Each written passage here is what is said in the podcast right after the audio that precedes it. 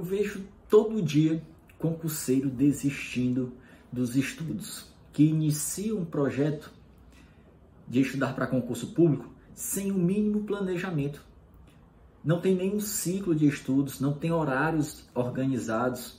E aí o que, é que acontece? Desiste. 15 dias, um mês, dois meses, seis meses de estudo, acaba desistindo porque não sabe se está indo no caminho certo, não vê evolução, fica desmotivado e acaba desistindo dos estudos.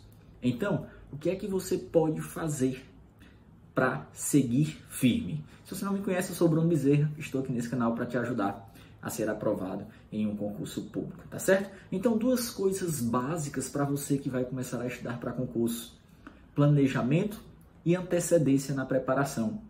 Quando eu falo planejamento, é você planejar não só um ciclo de estudos, mas você planejar o seu dia a dia, a sua rotina. Estudar para concurso público é um projeto de médio e longo prazo. Se você não tiver o caminho detalhado que você vai ter que seguir para chegar lá, você vai acabar se perdendo no meio. Então, organize os seus dias em que horários serão os seus estudos. Estabeleça metas viáveis, sustentáveis. Não adianta você estudar 6, 7 horas em um dia e no outro dia não conseguir fazer nada. Então veja que a organização é mais ampla do que um ciclo de estudos. O ciclo de estudos é importante, faz parte do planejamento? Sim, mas organize a sua rotina.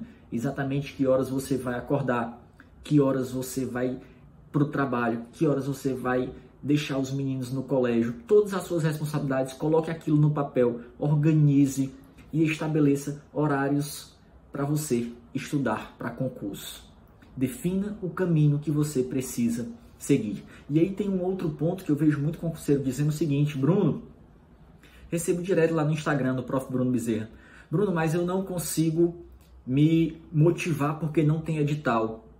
Meu amigo, quando sair o edital, não dá mais tempo para você começar.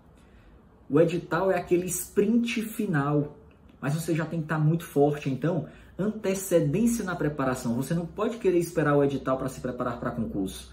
É um investimento de médio e longo prazo. Então, planejamento e antecedência na preparação vão ser fundamentais para a sua aprovação, tá certo? Se gosta dos nossos vídeos, deixa a sua curtida, deixa o seu like, compartilhe esse vídeo com um amigo e segue aí nas nossas redes sociais, lá no Instagram, Prof. Bruno Bezerra, no Telegram, deixa os links aqui abaixo para você ficar por dentro de todas as notícias e conteúdos bacanas para concurso público. Valeu, um grande abraço e até a próxima.